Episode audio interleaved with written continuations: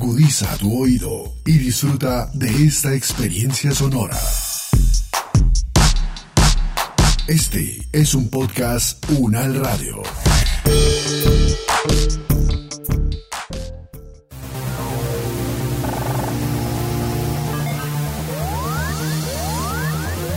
UN Análisis. Siete días en el mundo. Bienvenidos a UN Análisis 7 días en el mundo. Para hoy les traemos al profesor Andrés Molano, que nos presenta una revisión de lo sucedido en el planeta Tierra en este año 2020.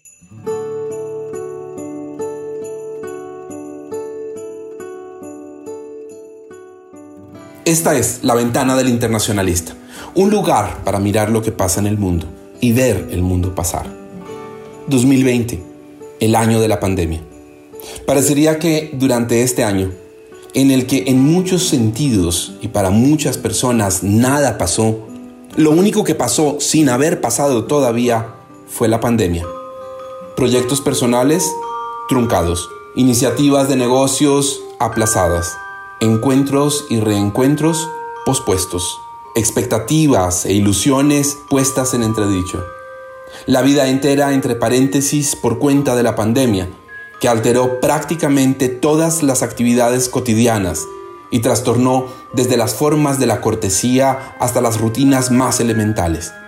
Incluso el lenguaje se vio invadido por la pandemia, confinamiento, distanciamiento, inmunidad, cuarentena, términos usados no solo para referirse a ella, sino como metáforas de cualquier otra cosa. Y sin embargo, fue mucho lo que ocurrió este año por ejemplo en el terreno de la política internacional, que por supuesto tampoco fue inmune a la COVID-19.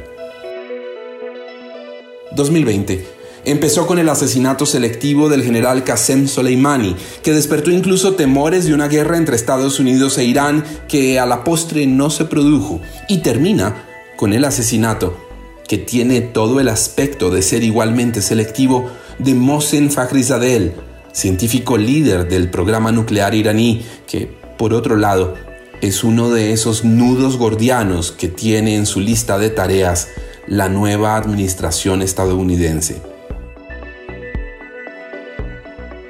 Fallido en muchas cosas, incluyendo su propia reelección, el presidente Donald Trump podrá atribuirse algún mérito en la formalización de lo que, de hecho, venía fraguándose desde hace varios años la gran transformación de las relaciones entre Israel y el mundo árabe, de cuyo enorme impacto geopolítico en Medio Oriente, gústele a quien le guste, para bien y para mal o lo que sea, no cabe ninguna duda.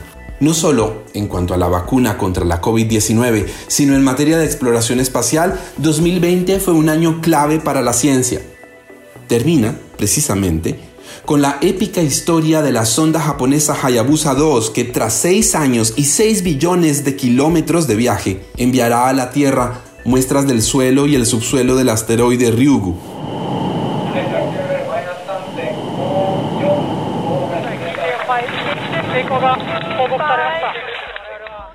Mientras los chinos recogen otras en la Luna y los emiratíes ponen su esperanza, literalmente, en su misión de exploración a Marte.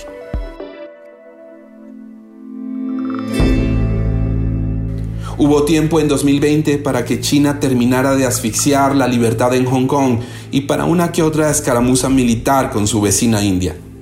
Hubo tiempo para que Putin reformara la constitución rusa a su favor, obviamente. Para que Lukashenko, el líder de los dictadores del mundo, fuera enésimamente reelegido.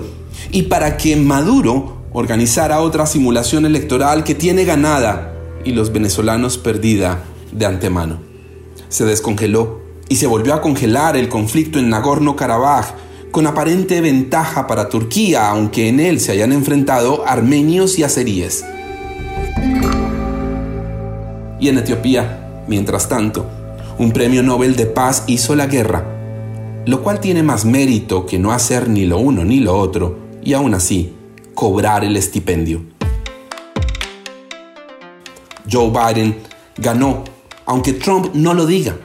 ¿Y acaso su posesión debería ser el 6 de enero, Día de Reyes? pues largo es el inventario de pedidos y deseos que propios y extraños esperan que llegue a satisfacer. Y en Namibia ganó otras elecciones, aunque menos rimbombantes, un hombre llamado Adolf Hitler Unona, que por fortuna ha prometido no aspirar a dominar el mundo. No es una mala noticia para terminar un año como 2020. Soy Andrés Molano y esta es La Ventana del Internacionalista, un lugar para mirar lo que pasa en el mundo y ver el mundo pasar.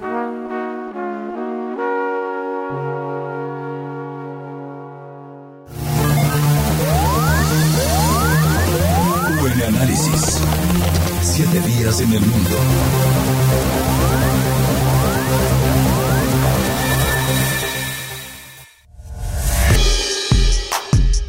Las opiniones aquí expresadas son de entera responsabilidad de sus autores y solo comprometen a los realizadores de este podcast. No representan necesariamente el pensamiento de la UN Radio ni la posición oficial de la universidad.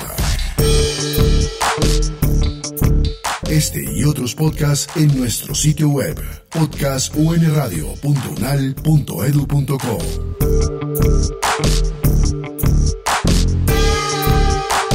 Universidad Nacional de Colombia, proyecto cultural, científico y colectivo de nación.